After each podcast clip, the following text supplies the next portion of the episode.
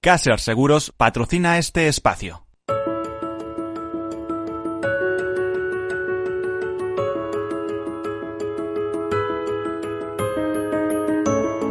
Tercer sector, un espacio para la economía social. Un programa dirigido por Miguel Benito.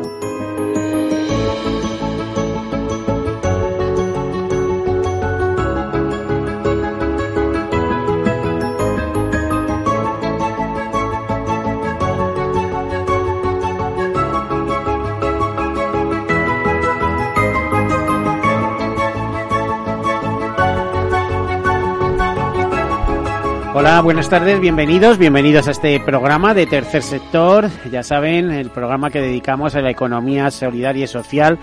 Eh, normalmente, más que de cifras, que también, que también, que es importante, eh, ya saben que este programa pues es el de las asociaciones, de las fundaciones, ONGs, pero también de cooperativas, mutuas, mutualidades. Decía cifras, algunas las comento, lo que pasa que eh, realmente quien las maneja con esa actitud es CEPES, es la Confederación Española de las Empresas de Economía Social. Bueno, estamos hablando de eh, una economía que más o menos representa un sector económico de nuestro que representa más o menos un 10% de nuestro PIB con 43.000 empresas, unos 2 millones de trabajadores más o menos, una estrella que brilla con luz propia como pude escuchar en un reciente congreso eh, Europa, donde 13 millones de trabajadores están adheridos a la economía social. Cuando hablamos del 10% de nuestra economía, de nuestro Producto Interior Bruto, a veces la cifra sorprende. Dice, ¿pero cómo es posible? Pues, pues es muy posible y además incluso a lo mejor es un poco más, porque solo las eh, mutualidades eh, que están adheridas a economía social. Es más, una de las vicepresidencias de CEPES es ocupada por el presidente de la Confederación Española de Mutualidades, pues gestiona cerca de 44.000 millones de euros en, en, activos. O sea, imagínense, eh, aparte de la masa de dinero que hay, eh, lo que hacen. ¿Qué es tercer sector? Bueno, pues tercer sector es, eh, esa parte del mundo de la empresa que no, mm, que no es sector público, es sector privado, pero que reinvierte todos sus beneficios en, en su función social que coincide normalmente con algún tema de interés general.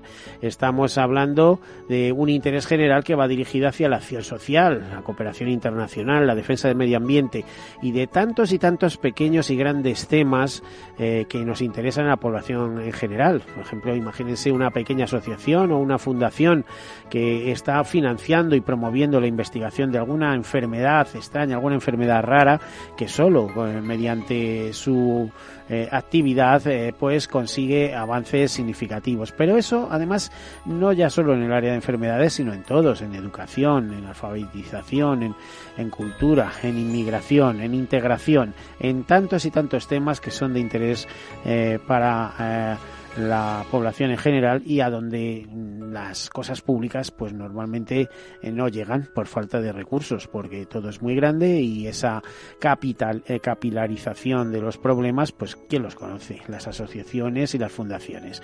Por cierto hoy hablaremos con fundaciones de temas interesantes. Dicho esto entramos con algunas notas de actualidad y enseguida nuestro tema nuestra tertulia pues hoy 21 de enero se celebra el Día Internacional del Abrazo y se celebra desde 1986. ¿Cómo comienza este Día Internacional del Abrazo? Pues fue una fecha creada o inspirada por Kevin Zaberney, un estadounidense quien preocupado por las pocas muestras de afecto que realiza la gente en público, incluso ocurrían entre los miembros de su familia, pensó crear una festividad que le brindara una excusa de, para hacer algo que a todos nos gusta y es la de dar y recibir abrazos. Esta efeméride se celebró por primera vez el 21 de enero de 1986 en el pueblo de Crio, en Michigan, y se popularizó en los Estados Unidos gracias al calendario de eventos Chase, una publicación que presentaba todas las festividades locales del año y cuyo dueño era el abuelo de una de las mejores amigas de Thurverney. Bueno, principales beneficios de los abrazos nos cuentan, pues dicen, aportan seguridad, provocan placer, cubren nuestras necesidades afectivas, permiten funcionar de, mejor manera, es la mejor cura contra la timidez y disminuye la presión arterial. Pues solo con eso seguro que la Sociedad Española de Cardiología, la Fundación Española del Corazón, lo recomendaría, pero vamos, ya mismo. Según Fundación ADECO, 2019, eh, cierra con 117.818 contratos a personas con discapacidad y nos dice, es la mayor cifra de toda la serie histórica. Según Francisco Mesonero, director general de la Fundación ADECO, continúa la tendencia alcista iniciada en 2012 con datos positivos y en un reflejo que se reflejan en un mercado laboral más inclusivo en el que se consolida la voluntad de las empresas no solo de cumplir la ley, sino de generar entornos diversos como sinónimo de competitividad. Esto es importante porque cuántas veces hemos oído la importancia de incluir la discapacidad como un valor dentro de la diversidad de ese mundo empresarial y de la riqueza del propio mundo empresarial. Bueno, y nos vamos a otra noticia que leíamos en Europa Press y es que nos comenta que los cuidados no remunerados en España equivalen a 16 millones de personas trabajando 8 horas al día según un estudio. Pues eh, es eh, de la marinera y ese estudio de sobre eh, consta en el informe anual de desigualdad de Oxfam Intermon. Dice que en España se emplearon 130 millones de horas diarias en 2018 en trabajos de cuidados no remunerados, una cifra que equivale a 16 millones de personas trabajando 8 horas al día. El estudio eh, que se ha, eh, se ha, elaborado a nivel mundial y en el marco de económico mundial, en el marco, en el foro económico mundial, donde se ha dado a conocer, analiza la desigualdad en términos de riqueza, centrándose en el trabajo de cuidados no remunerados o mal remunerados que de forma mayoritaria es realizado por mujeres y niñas. Y ya entramos ahí en el factor de discriminación. Lo discriminación porque parece ser que seguimos con esa con esa vieja costumbre de que el hombre es el que aporta los ingresos y las mujeres son las que cuidan el hogar, la retaguardia o las familiares eh, pues más dependientes, los niños o los mayores. En fin, vemos que todo eso está cambiando y a mucha velocidad. Otra noticia, pues que el Ministerio de Defensa firma un convenio con CERMI, eh, con la, el Comité Español de Representantes de Personas con Discapacidad y Fundación 11 para acercarse a las personas con discapacidad. Ese convenio se firmaba ayer mismo, 20 de enero, y eh, tiene como fin esto, acercar a la ciudadanía con discapacidad cuestiones relativas a la paz, la seguridad y la defensa. Y en definitiva se trata de fomentar la cultura de la defensa entre este sector de la sociedad. Otro tema más, y es que hemos conocido que ante la falta de plazas de acogida de esa, de esa gran cantidad de solicitantes de asilo que tenemos en nuestro país y que normalmente pues terminan en las principales ciudades como Barcelona, Madrid, pues eh, una serie de solicitantes, concretamente seis eh, solicitantes de protección internacional, en representación de un grupo de más de 40, acudieron al defensor del pueblo para denunciar que están abocados a una situación de indigencia en Madrid. Las palabras que más eh, conocemos es no hay, no hay recursos, no hay espacio para vosotros. Conclusión, que se ven necesitados incluso familias enteras a, buscar cajeros o sala de espera de hospitales para poder dormir. Y fíjese con el temporal que tenemos ahora, con esta famosa eh, borrasca Gloria, pues las penalidades que tienen que estar pasando, porque aunque haya sitios donde les dan de comer, tienen que desplazarse, no tienen medios, eh, tienen inseguridad ante todo, eh, bueno, y está el tiempo como para estarse paseando sin medios y sin ningún tipo de, de protección, digamos. En fin, que tenemos una asignatura pendiente como país y es que si queremos ser un país avanzado y además seguir siendo tan agradable eh, para el resto del mundo. Ya saben que el año pasado hemos vuelto a batir las cifras de turismo con más de 83 millones de visitantes internacionales. Bueno, si queremos seguir siendo un país bandera, también habrá que ser un país de acogida en todos los sentidos. ¿eh? Bueno, pues eh, hasta ahí. Y tenemos una comunicación muy que nos ha llamado la atención. No es exactamente tercer sector, pero sí hace referencia a, aspectos muy relacionados con tercer sector, como es el de la tercera edad tercera o cuarta edad. Ya saben que la cuarta edad, a partir de 80-85 años, llamada gran edad, ¿eh? un descubrimiento de los japoneses para el primer país más longevo del mundo, aunque sabemos que en 20 años las proyecciones dicen que España le alcanzará y ocuparemos el primer lugar en el mundo. Bueno, pues nos dice ThyssenKrupp Home Solution que los abuelos son los peor parados en la cuesta de enero. eh, nos dice... Eh, eh, ya sabemos que el 80% de las familias españolas reconoce que les es imposible ahorrar nada y que sin la ayuda de los abuelos no podrían hacer muchas de las cosas que hacen. Por ejemplo, más del 45% de los hogares no pueden permitirse salir de vacaciones. ¿eh? Y es curioso porque hay otros hogares que se van cinco veces, ¿no? Y más de un 30% no pueden salir un fin de semana de excursión o ir a un espectáculo, cine o cualquier tipo de ocio.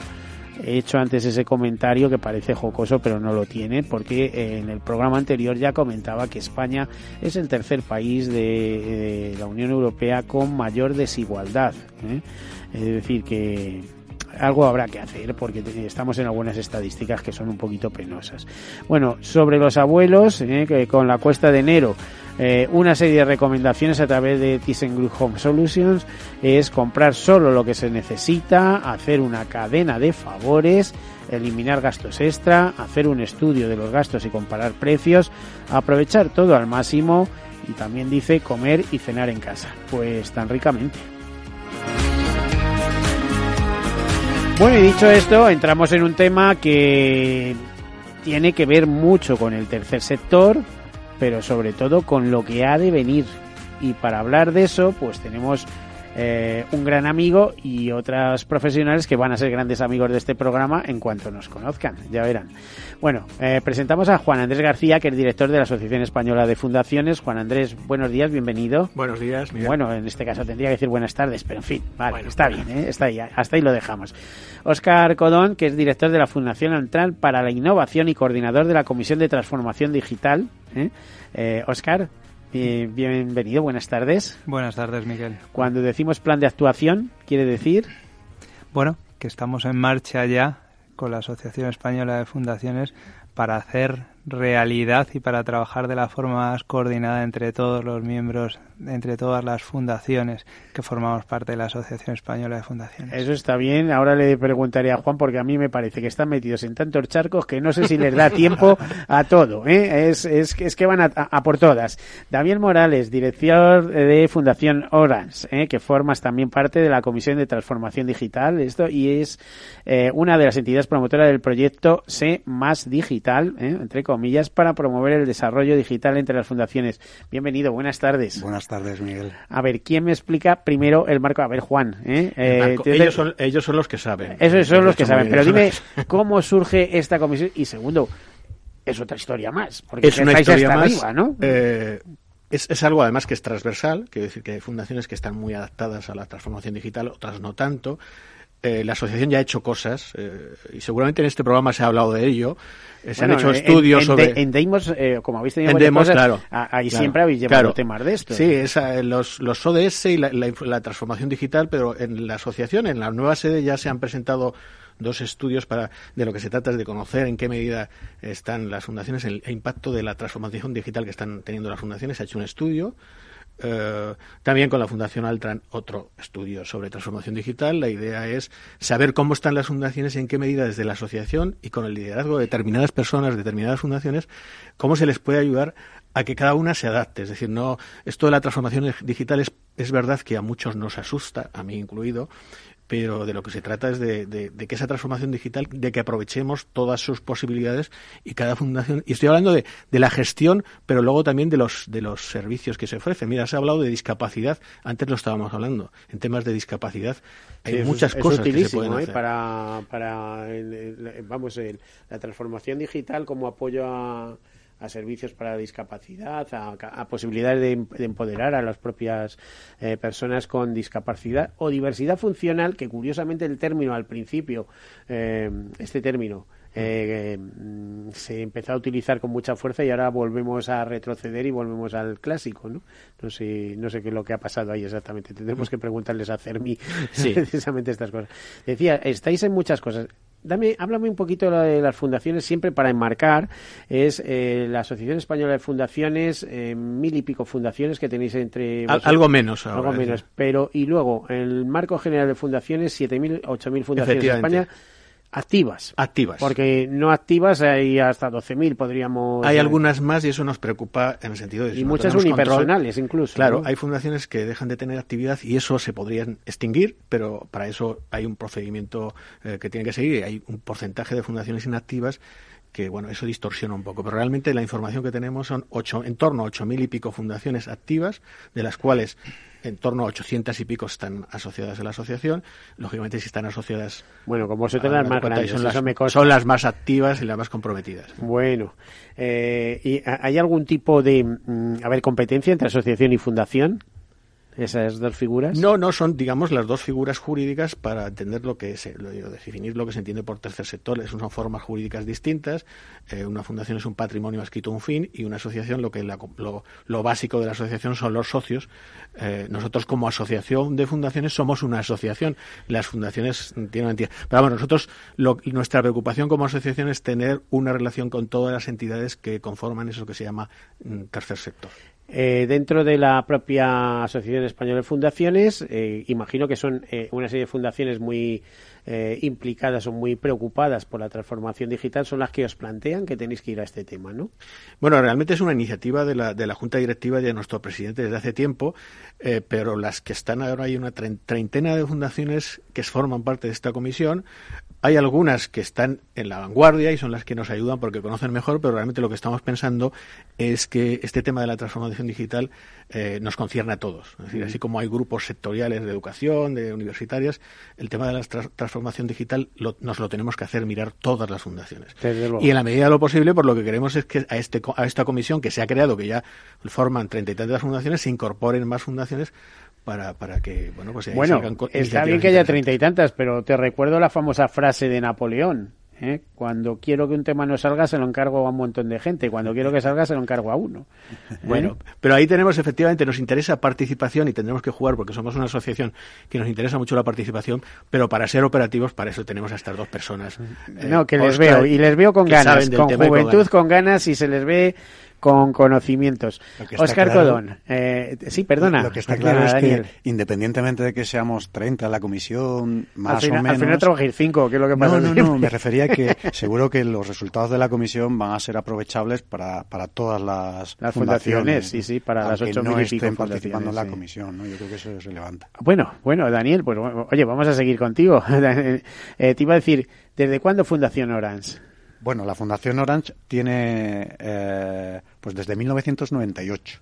Nace como Fundación eh, Red de Visión y a partir de ahí ha ido adaptando eh, pues todos los cambios que la propia empresa ha ido teniendo, ¿no? iba a decir, la fundación ya viene inspirada desde Francia, en Francia hay algo parecido o, en definitiva soy la sucursal de la Fundación Francesa. Eh, no somos la sucursal de la Fundación Francesa porque tenemos entidad independiente y no dependemos de ella, pero existe una fundación en Francia y en casi todos los países donde, donde Orange opera en el mundo, ¿no? especialmente en los veintitantos países de África que, para nosotros como Grupo Orange es muy importante eh, la labor que hace eh, el grupo y su fundación en Francia con todos estos países.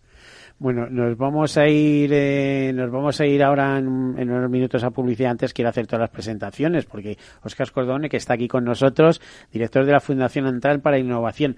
¿Qué es la Fundación Altran?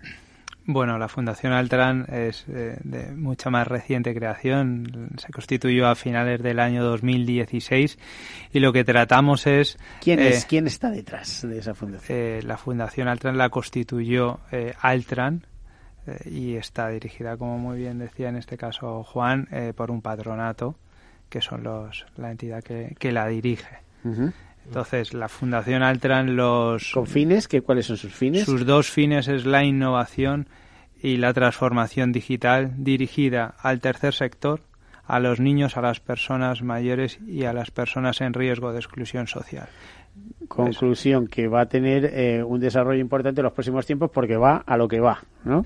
Sí, un aspecto para nosotros determinante es que sabemos lo que sabemos hacer y sabemos lo que no sabemos hacer. De ahí que para nosotros sea muy importante siempre trabajar en colaboración con aquellas entidades con las que nos complementamos por conocimientos y con un objetivo común. Bueno, pues eh, Altran líder mundial de soluciones de ingeniería, ¿no? Pero también en, eh, en temas eh, ahora mismo, pues, pues como diría, de, digitalización para entendernos, ¿no? O sea, una, una empresa y una fundación que vais a estar detrás de toda esa economía 4.0, ¿no? Que, que tiene que venir, que ya estamos, que se está implementando, ¿no? Exactamente.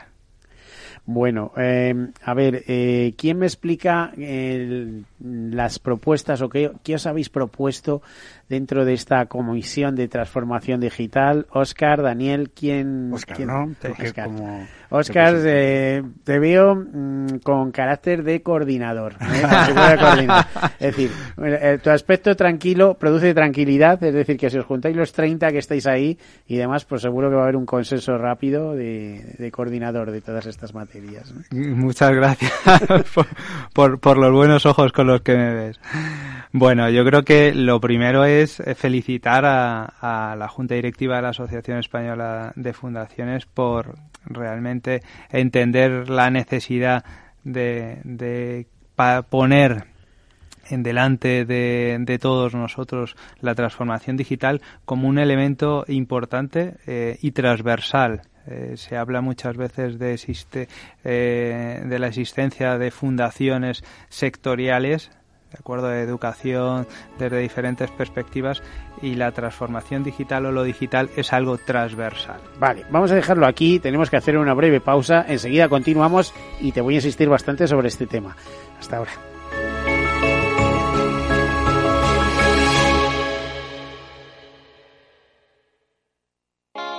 ¿Está tu bufete bien posicionado en Google? El 77% de usuarios buscan los servicios que necesitan Internet. Si no te encuentran a ti, encontrarán a tu competencia. En comunicación jurídica llevamos 20 años ayudando a dar visibilidad a empresas del sector legal. Web corporativa, estrategias publicitarias, marketing en redes sociales. Infórmate en comunicacionjurídica.com o en el mail info arroba comunicacionjurídica.com. Comunicación Jurídica. Hacemos visible tu despacho. Hola, soy Leopoldo Abadía, autor de la crisis ninja. Tengo 86 años, 12 hijos, 50 nietos y una bisnieta. A mi edad, y con tanta gente en casa, siempre he pensado que era imposible conseguir ahorrar. En mi familia, lo único que crecían eran los gastos. Sin embargo, ahorrar quizá es mucho más sencillo de lo que crees. Eso es lo que he descubierto con Finanbest. Por primera vez cualquier persona puede invertir como lo hacen aquellos con grandes patrimonios, teniendo acceso a los mejores productos de inversión y siendo tratado como una persona normal. Entra en finambest.com y descubre que lo normal es extraordinario. Lo normal es Finambest. Escuchas Capital Radio, Madrid 105.7, la radio de los líderes. Disfruta de la mejor cocina gallega en Montes de Galicia. Todo un clásico moderno en el barrio de Salamanca. Disfruta de la variada dieta atlántica, de las mejores carnes y pescados tratados con respeto y transparencia y regados con una de las mejores bodegas de la zona. En grupo, en familia o en pareja, Montes de Galicia te ofrece el espacio perfecto en cada ocasión. ¿Sabes cuál es el mejor dial para escuchar Capital Radio? Tu móvil. Ya tienes disponibles las versiones de iOS y Android de Capital Radio. Y si quieres escucharlas en tu coche, lo tienes muy fácil. Empareja el Bluetooth de tu coche con tu móvil o tableta, entra en la app de Capital Radio y ya lo tienes. Escucha Capital Radio en digital. Y si te preguntan qué escuchas, no lo dudes. Capital Radio.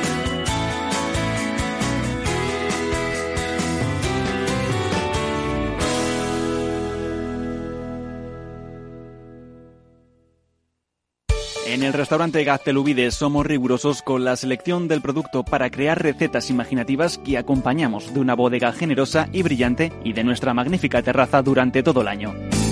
Restaurante Gaztelubide, carretera de La Coruña, kilómetro 12200, La Florida. Teléfono 91 372 8544. Una recomendación del programa gastronómico Mesa y Descanso.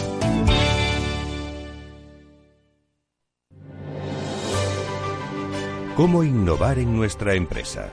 ¿Cómo desarrollar nuevas ideas? ¿Cómo adoptar el mundo digital? Nosotros no tenemos las respuestas a esas preguntas, pero sí que te vamos a mostrar el camino para que las encuentres. De lunes a jueves a las seis y media de la tarde, After Work, en Capital Radio, con Eduardo Castillo.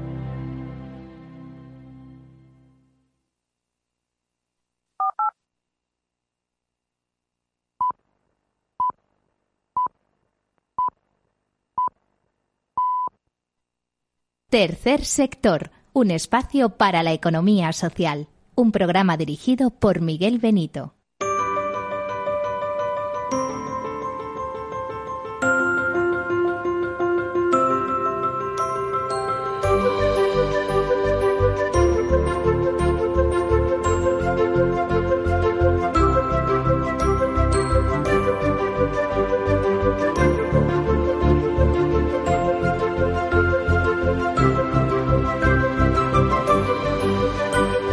Pues aquí continuamos hablando de transformación digital en el mundo de las fundaciones, un mundo de verdad apasionante. Bueno, hay ahora hay máster, hay estudios, como sabes, Juan, eh, nos están acompañando Juan Andrés García, director de la Asociación Española de Fundaciones, mm, ya iba a decir un viejo conocido de esta casa, digamos de casi desde el primer momento, desde el primer año que, que nació esta emisora, que como saben sus primeras emisiones comenzaron en enero de 2014, eh, antes en pruebas en diciembre de 2013. Bueno, un auténtico reto porque en aquellos momentos la economía no estaba muy bien, no sabíamos cómo iba a salir la cosa y la cosa por lo menos está marchando eh, con mucha dignidad y muchos reconocimientos. Quizás sea la emisora que más premios acumula en menos espacio de tiempo. También tenemos con nosotros a Óscar Cordón, Codón, vamos a decir, director de la Fundación Altran para Innovación y Coordinación de la Comisión de Transformación Digital dentro de esta Asociación Española de Fundaciones, a Daniel Morales, director de la Fundación Orange, que forma parte de la Comisión también de Transformación Digital y es una entidad promotora, ahora preguntaremos por eso, del proyecto C más Digital. Bueno, pues con todos ellos. Eh, te hemos dejado, Oscar, antes con la palabra en la boca, eh, destacábamos tu figura de moderador dentro de la comisión, de ese papel de, eh, de persona que modera, de que consensúa, de que es de esperar que en algún momento que habéis iniciado los trabajos y las conversaciones lleguéis a, a un consenso y a un documento de lo que hay que hacer, ¿no? Sí, bueno, eh, decíamos, la comisión se... Y te iba a decir, ¿os habéis puesto plazos? Esto es importante. Exactamente. la comisión se constituyó en noviembre del 2019. La semana pasada tuvimos la segunda de las comisiones y nuestro objetivo ya tenemos redactado, porque no podía ser de otra forma, en, alrededor de un ente tan grande como es el tercer sector, que trabajásemos alrededor de unas líneas muy bien definidas. Hemos, hemos señalado cinco grandes líneas, cinco grandes pilares sobre los que trabajar y ahora mismo ya lo que estamos es eh, bajando, bajando a la realidad, porque yo creo que un aspecto determinante para que todas las entidades eh, entiendan y hagan suyo la transformación digital o llamémoslo o lo digital es eh, que comprendan de qué forma se les aplica en su día a día, de qué forma eso que a veces hablan unos, otros, aquellos frikis que, que seguro que a mí no, no, no hay nada a mi alrededor, bueno, pues sí, sí hay mucho. Entonces, cinco grandes líneas sobre las que estamos trabajando. La primera de ellas, Think Tank, una segunda, inspiración, la tercera, digitalización, la cuarta, colaboración y una quinta no menos importante que es alrededor de la normativa. Mm. Oye, la aportación de todos estos que estáis en el grupo es igual para todos.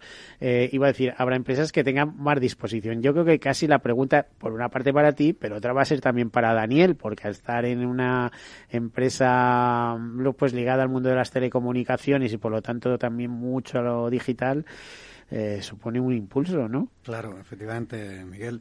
Realmente eh, el otro día en la reunión de la comisión hablábamos de hablábamos de mm, dos eh, conjuntos de fundaciones, ¿no? Por un lado, aquellas que tienen una necesidad de desarrollar esa transformación digital, son empresas de diversa índole, pero que puede incluso ni siquiera tener ordenadores a su disposición, ¿no? Y aquellas que eh, pueden aportar por su conocimiento, por su motivo fundacional, eh, soporte o recursos para que el resto puedan de verdad eh, transformarse digitalmente. Entonces, la Fundación Orange, junto con la Fundación Altran y otras tantas, se encuentran en ese segundo grupo, ¿no? aquellas fundaciones que por nuestra misión fundacional estamos dentro de lo que es la transformación digital y pensamos que podemos ayudar a otras a, a entrar en este mundo tan necesario, no solamente en el aspecto fundacional, sino en cualquier aspecto de la vida. ¿no? Imagino que, claro, el trabajo que estáis realizando no va dirigido solo a, las fundaciones que se dedican a acción social, sino a todo, absolutamente a, todas, a, todos los aspectos, acción social o cooperación internacional o incluso medio ambiente, vale para todos. La verdad es que en el sector fundacional eh, hay mucha pasión. Eh, las ideas vienen normalmente motivadas por, por algo muy vocacional y en general eh, no suele haber detrás un soporte más técnico relacionado precisamente con lo digital, ¿no? sino que desarrolla las personas que forman parte de las fundaciones sus ideas de una manera pues más tradicional, digamos, ¿no? Eso es lo habitual. Eh, por lo tanto, eh, el poder con las fundaciones que estamos implicadas en lo digital aportar una visión diferente y que ellos puedan amplificar su alcance o ser más eficientes en lo que hacen, yo creo que es lo que perseguimos con esta comisión. A ver, igual me confundo, pero me tiro al charco. Este eh, proyecto SEMAR Digital, no lo he visto yo en algunos diarios eh, dando, mm, buscando charlas y cosas de estas que con buenos consejos eh, mm. sobre horas. No lo sé. Algo, patrocinado por horas y cosas de estas. ¿En qué consiste exactamente? Consiste, es una colaboración que Orange hace con la Fundación, con la Escuela de Organización Industrial y consiste en una formación online gratuita para todas las fundaciones que, y todas las personas que formen parte de la fundación para que puedan conocer cómo transformar su fundación eh, de una fundación tradicional a una fundación digital. A ver, vamos a, vamos a enmarcar que aquí hay jalillo. Eh, Juan, hace no hace ni un año me hablabais de los cursos online que teníais con, en colaboración con una universidad, ¿no? De, Sí, bueno, estamos haciendo con, con la UNED, hemos haciendo, estamos Eso, ahí vamos. Quiero decir, ¿en eso también estáis implicados? Por ejemplo, ¿está implicada la, la Fundación Orange? En la colaboración con la UNED, no. No, no, no, vamos a ver, directamente es algo que cuando ahora mismo estábamos hablando, es decir, estamos pensando en lo que implica la transformación digital en los socios, en, nuestras, las fundaciones, pero lógicamente esta comisión también tendrá que pensar en lo que afecta a la propia organización de la asociación. Nosotros algo que tenemos que desarrollar más intensamente es eh, ofrecer alternativas de formación a las fundaciones que están en toda España, eh, pues en presencial, pero también en virtual, y hacer, de hecho, esta iniciativa, esto también está, este ese digital que viene de la Fundación ONAS, lo que hemos llegado es un acuerdo con ellos que saben de este tema para que las fundaciones eh, se aprovechen de este curso. Al final es una es formación para las fundaciones, pero efectivamente de esta comisión también tienen que salir iniciativas para que la propia asociación mejore en su gestión, en su relación con los socios. Oscar, ¿qué otras fundaciones, como sois 30 no me vas a decir todas, pero dime cuatro o cinco fundaciones significativas que estén también implicadas en este proyecto?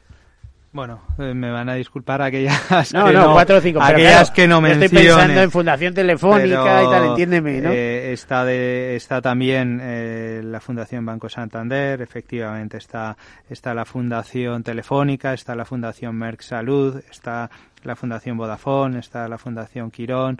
Yo creo que lo, lo importante... Así hasta 30, ¿no? Así, pero yo... yo y además irán sumando, a lo mejor, si, si dejan. Exactamente. Ahí, Miguel, me, gustaría, si me permites, que aunque estamos remando ahora mismo más de 30 fundaciones, nuestro objetivo es que estas 30 que de alguna forma vamos en direcciones o en velocidades ahora mismo eh, diferentes, Evidentemente, por lo que decíamos al principio, cada uno tenemos unos conocimientos y sabemos hacer unas cosas y de otras lo que nos tenemos que rodear es de aquellos que, mejor lo saben hacer.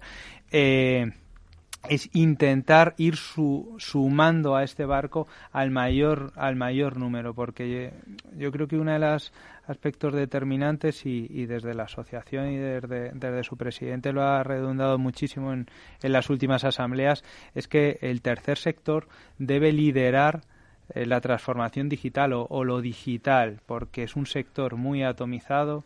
Podríamos buscar un, casi una comparativa con el mundo de las pymes, eh, donde hay pequeñas entidades eh, que tienen muchas dificultades y además culturalmente tienen bueno pues contraponen que quizá no es tan importante y sin embargo hemos visto si nos vamos casi al mundo empresarial ejemplos que acaban eh, detendiendo o obligados a lo mejor incluso a desaparecer por no haber visto bien eh, cómo esto cómo este aspecto digital puede determinar o cambiar su, su modelo yo, eh, eh, fíjate, has incidido ahí en un tema eh, que hay muchas fundaciones, pero ya no digamos ONG, simplemente que son asociaciones y demás, que eso es multitud. Hay más, debe andar por las 700.000 asociaciones o más en nuestro país.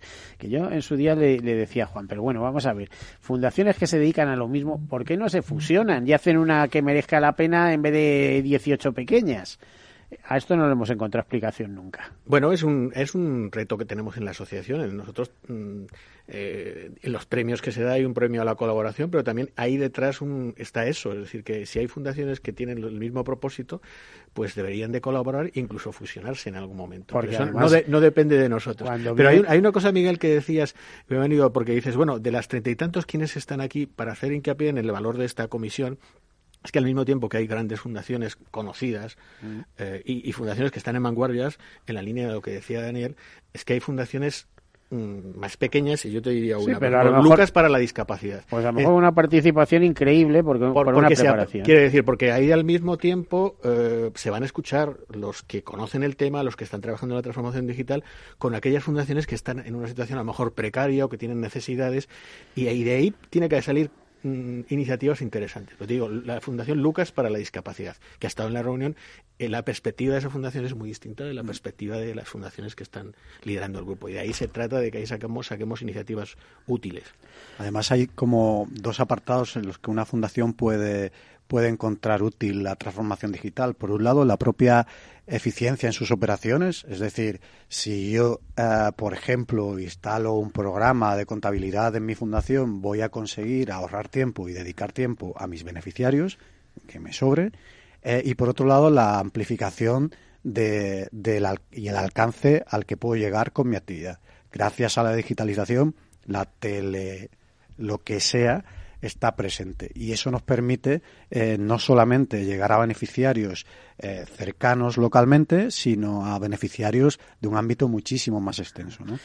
Hay un mundo por ahí impresionante, eh, todo relacionado con los TAGE, que es, por ejemplo, cómo cambiar el modo en el que las fundaciones o las ONGs recaudan ¿eh? las colaboraciones de sus y todo eso entra ahí, ¿no? Por ejemplo, ¿no? es decir, eh, pues em, digitalmente, por teléfono, todos los meses plus de un pequeño cargo, no sé qué, no sé cuánto, y todo, todo como muy, muy digital y muy, muy extendido, ¿no? Recientemente eh, todavía se sigue utilizando el SMS para enviar alguna donación para cualquier tipo de fundación, ¿no?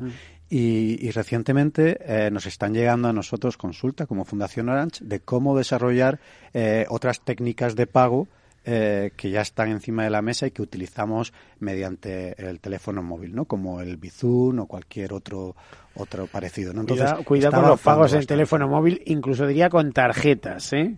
Cuidado, cuidado. que hay inquietud por parte de las fundaciones por encontrar vías alternativas y canales alternativos para esa para esa financiación ¿no? y esa donación. Yo decía cuidado porque ayer, eh, Juan, y esto lo cuento a título, a título de anécdota, pero para que todos los que me estén escuchando tengan cuidado, eh, pues eh, venía del hospital, que tú ya sabes que ahora estamos en una situación un poco complicada familiarmente, venía del hospital, le digo al taxistas que le pago con datáfono, eh, eran pues no sé 10, 20 y digo ponga 11.50 con 11.50 eh, pasa la tarjeta y dice anda me pide el PIN bueno, pues uno piensa que pide el PIN porque es normal. Marco el PIN y ¿sabes cuánto salió allí? 150 euros le había marcado Se equivocó con un, en el PIN. Bueno, no lo solucionamos, porque luego lo solucionamos, no voy a contar cómo, pero luego lo solucionamos, pero ojito, en el momento que haya que marcar el PIN, no se fía uno de nada ni de nadie. ¿eh? De nada ni de nadie. Miren cuatro veces la cantidad que lo pone ahí. ¿eh? Si le pone 6.000 euros, también se le está pagando 6.000 euros. O sea, muchísimo cuidado. Por eso decía cuidado con los medios de pago eh, que los carga el demonio. En eso, Miguel, eh, fíjate que en la reunión de la comisión, nosotros en la asociación, yo creo que ya también hemos hablado en algún momento de que hay un grupo eh, en el que se habla del tema del blockchain que yo no, me pidas que te lo explique, seguramente ellos lo saben mejor, pero al final es tratar de que de tener un, un, Internet más seguro para que ese tipo de cosas no ocurran, para que las, los documentos sean, sean más seguros y haya más garantía al final hay esa inquietud, ese temor de que pueden ocurrir esas cosas, pero en el fondo todos sabemos que la transformación digital nos está cambiando a todos en la vida. Y antes decíamos lo de la discapacidad. Lo que esperemos es que vaya paso a paso y no nos, no nos aplaste, ¿no, eh, Oscar? Porque el problema de, de la transformación digital es que nos puede dejar fuera de juego en un momento determinado. Bueno, yo, yo creo que a veces cuando hablamos de transformación digital habría es un es un concepto quizá muy eh, difuso, etéreo, que es difícil de, de decir exactamente qué es.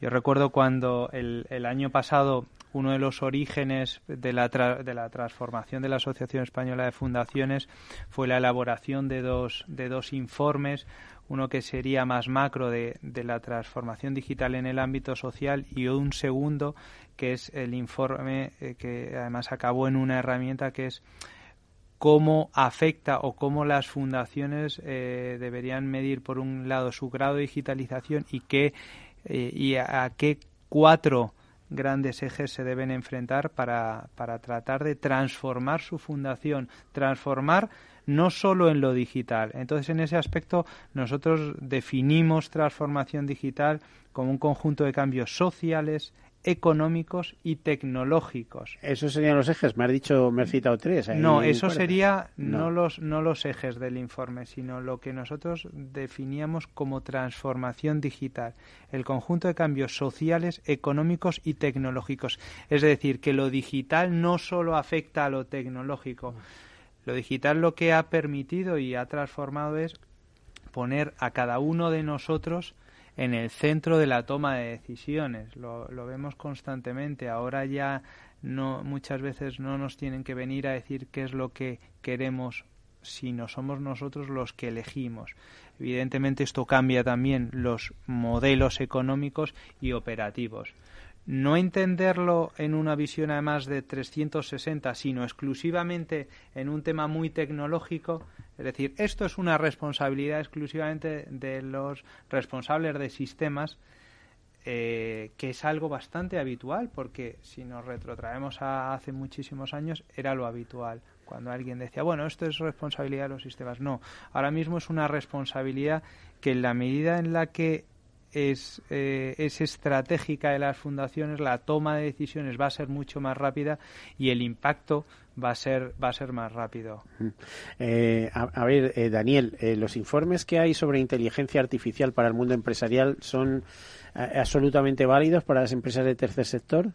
Mm, bueno, no lo sé. Yo creo que, que, sí que hay que tenerlos en cuenta, porque al fin y al cabo una fundación no deja de ser entre comillas, una empresa, con sus eh, clientes barra beneficiarios, con sus ingresos que obtener y con sus eh, métodos de financiación. Por no, lo tanto, no tiene beneficios. A veces lo que tiene son reservas, ¿no, Juan? Eh, tienen ahí sus reservas para hacer frente a, a determinados hechos que... Claro, las fundaciones son instituciones sin ánimo de lucro, pero sin ánimo de, de pérdida. Mm. nosotros, los, los ingresos que hay son para el destino de, de, los fines, en cumplimiento de los fines mm. para los que ha sido creado. Pero, muchas veces hay reservas significativas. ¿eh? Con matices son, son al final también entidades que tienen que generar ingresos para precisamente hacer crecer mm. eh, pues su, cumplir su misión fundacional y sus beneficiarios no por lo tanto eh, esos informes deben de ser también útiles y deben de ser aplicables a, cualquier asociación o fundación también. Bueno, Óscar, estamos muy interesados en todo esto. ¿Para cuándo empezaréis a tener conclusiones o cuándo tenéis previsto o, estáis abiertos? Dice, bueno, vamos avanzando. La comisión tuvo fecha de apertura, pero no la tiene de cierre y se irán emitiendo informes paulatinamente. Imagino que en el próximo foro Deimos, que no sé cuándo es, será en noviembre de este año, ¿no?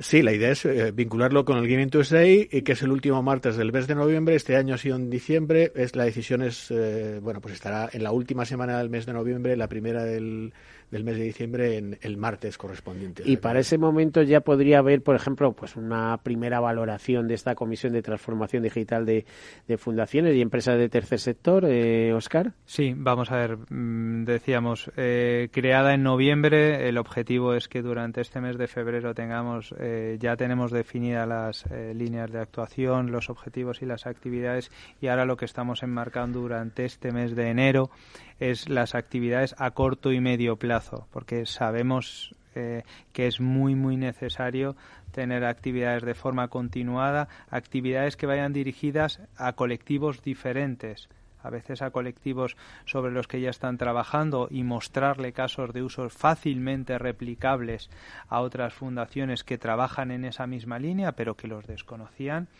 y eh, trabajar también con aquellos o aquellas que son más escépticos mm. en porque al final es, es, lógico y es absolutamente razonable que no todos sepamos de todo entonces uno de los aspectos es ayudar en la transformación cultural de estas fundaciones una de las dificultades que muchas fundaciones eh, tienen eh, para para trabajar alrededor de lo digital es ese cambio cultural es ese miedo a lo desconocido. Es muy es muy humano detrás de las fundaciones. Cualquier, cuando te dicen que hay que introducir cambios, a temblar, ¿no? Exactamente. es el abismo ante lo desconocido, ¿no? Pero esos ejemplos ya existen, esos cambios ya se han dado y, y lo que tenemos que hacer es ser facilitadores, en este caso, con ellos de aquellos ejemplos que no hay una receta mágica, que lo que a veces ha servido para una, no necesariamente sirve para otra, pero sí tener claro lo, lo, que ya existe. Exactamente igual con el tema de herramientas. A veces queremos construir algo nuevo cuando ya existen herramientas, incluso herramientas gratuitas que en un 90 o 95% solucionan el problema o la necesidad que ya tienen. Y a lo mejor no son conocidas, ¿no? Y lo que hay que hacer es llevar ese conocimiento. Exactamente, pues estamos trabajando en esa base de datos, de herramientas, que dependiendo cuál sea la necesidad, podamos aplicar unas u otras. La necesidad, el tamaño, el colectivo. Por eso es importante que la comisión sea diversa, porque no solo podemos estar aquellas empresas que tenemos la transformación digital dentro de nuestra misión, sino aquellas que tienen las necesidades o los, o los gaps o los problemas. Eh, se mencionó mucho en esa última reunión precisamente eh, la, la brecha generacional que hay en algunas fundaciones para poder entender en qué consiste esto de la transformación digital. Por lo tanto, una de nuestras misiones tiene que ser claramente hacer cierta, eh, voy a decir, evangelización eh, de lo que es o apostolado, está clarísimo, pero vamos, que eh, digamos, si primero ha entrado. En, yo, yo creo que es que es, es, es, un tsunami, es una ola para todos, porque iba a decir, no, primero empresarial, después entra en tercer sector, después en la sociedad. No, está entrando a toda velocidad y si me apuras, muchas veces entra más rápido en, en, sociedad que obliga a las empresas a, actualizarse y a ponerse eh, al día porque eh, irrumpen pequeñas empresas que, que, que vienen con procesos disruptivos y el que no se adapte se queda fuera, vamos, se queda fuera de juego. ¿no? Sí, no nos olvidemos además que los jóvenes eh, son nativos digitales y si no le entra la información, los mensajes por esas vías, eh, no, lo, no le van a entrar. no, están desconectados, sí, sí, sí. Por lo tanto, o, o, las fundaciones nos adaptamos también a esas nuevas canales de comunicación, o que ya no son tan nuevos, o, eh, o directamente las nuevas generaciones no nos van a escuchar. Por lo tanto, es clave, ¿no? Y luego también creo que hay una labor fundamental que algunas fundaciones debemos desarrollar en cuanto a la alfabetización digital. Hay un sector eh, de la población más vulnerable y que quizás no tenga acceso a, a, los mismos eh, sistemas educativos que todos que toda la población y que y que necesitan de soporte de fundaciones o asociaciones para conseguir conocer exactamente en qué consiste pues eh, manejarse con un dispositivo móvil eh, realizar una solicitud de empleo eh, mediante un, ordenador, etcétera. ¿no? Es fundamental que, además del sector público, el sector fundacional apoye ese tipo de iniciativas para la alfabetización digital. Mm, a, ver, Juan, eso habría mucho que hacer y yo no he visto. Bueno, Miguel, yo, por ejemplo, tengo 63 años y he tenido que aprender a coscorrones. No, no habría manera de. Eh, eh, o sea, hay muchas cosas que no, no entiendes. Yo estoy convencido que no le saco yo ni, ni, ni un 50% de rentabilidad, por ejemplo, a mi iPhone o a mi ordenador, etcétera. No sé. No sé yo, yo, Miguel, ya, te puedo decir, ya estoy muy mayor, pero en el fondo esto de lo digital me atrae mucho. Yo me he apuntado al curso de ese digital. Que es el presente y el futuro, son las dos cosas. Y tengo un asistente, lo estaba comentando, un asistente en casa de estos eh, de Google. Eh, da, un poquito de miedo, pero da, da, muchas oportunidades. Entonces, yo me he apuntado al curso de ser digital y, y yo entiendo esto lo mismo que en los, la Agenda 2030 el que digital, el de, el, de, horas, por supuesto. Se, puede apuntar cualquiera o hay que pagar. Es gratuito, son 20 horas eh, hasta el mes de marzo te puedes apuntar, hasta abril eh, hay un plazo. Y ahora mismo lo que estamos promoviendo es entre las fundaciones para que, hagan ese curso y se formen y, se, enteren. Pero yo quería decir lo de la Agenda 2030 que se dice los ODS es eh, que nadie se quede fuera y que nadie se quede atrás. En esto de la transformación es igual. Es decir, para las fundaciones hay que decir todo lo que estamos haciendo es para que las fundaciones no se queden fuera ni se queden atrás. Luego la decisión es de cada fundación según sus necesidades pero yo estoy en ello, es decir, todos, todos nos tenemos que ir adaptando. Eh, la, gente mayor siempre somos un poco más renuentes. Eh, mm, bueno, pero más... también tienen más tiempo libre y, y te iba a decir, son, la mayoría son más tozudos, en el sentido que si se empeñan en conseguir una cosa, lo consiguen. En todo caso, ¿eh? como decía Oscar, lo que queremos es llegar a, no a los que están convencidos y están muy entregados a este tema, sino llegar dentro de los patronatos y las organizaciones de las fundaciones a aquellos que puedan ofrecer más resistencias. Y entonces esa es la dificultad y ese es el principal reto que yo creo que en la reunión Oscar lo hizo hincapié. Lleguemos a esos, eh, digo, a esos, a los que están en el gobierno de las fundaciones, pero también en los equipos de trabajo que puedan bueno, fundaciones y luego a partir de ahí proyectar a toda la sociedad, ¿no? Exactamente. Yo creo que eh, Daniel además señalaba un aspecto muy importante que es la, eh, el tema de la brecha digital o cómo esta brecha digital a los colectivos a lo mejor más desfavorables. Ahora mismo estamos viendo cómo también eso provoca una transformación. A veces hoy en día no estar eh, en, en, en, en un colectivo digital o no tener la accesibilidad te está provocando eh, pues una marginación directamente. ¿eh? Exactamente. Por lo tanto, tenemos que, entre todos, porque además esto es muy importante entender que, que también los modelos llamémoslo de negocio, porque también es una palabra que parece que a veces no, no utilizamos en el tercer sector, pero pero, hay, pero está claro que si no existe no no no vamos a, a, tratar de, eh, estamos intentando implementarlo entre todos. Los modelos de colaboración son muy importantes entre ellos. Bueno, pues hasta aquí hemos llegado, se nos acaba el tiempo. Juan Andrés García, director de la Asociación Española de Fundaciones, muchísimas gracias. Gracias. Oscar Cordón, director de Fundación Altran para la Innovación, muchísimas gracias. Y Daniel Morales, director de Fundación Altran. Muchas gracias por esto. El tema es súper interesante. Y aquí nos vamos a quedar. Volveremos con él. A todos ustedes, hasta la próxima semana. Hasta luego. Adiós.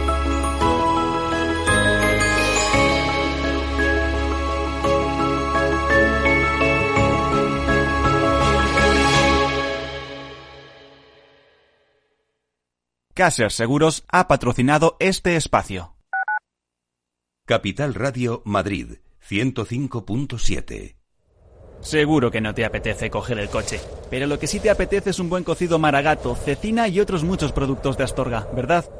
Pues ya lo sabes, la auténtica cocina astorgana solo la encontrarás en el Astorgano y sin necesidad de coger el coche. Ven a visitarnos y lo comprobarás. Todos nuestros clientes repiten y seguro que tú también lo harás. Reserva en el 91 579 6261 o en calle Pensamiento 25. El Astorgano, la auténtica experiencia maragata.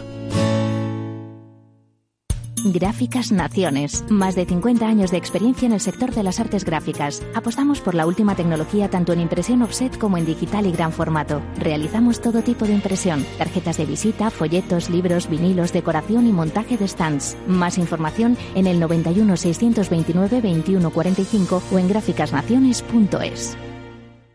IBEX 35. Noviembre 2019.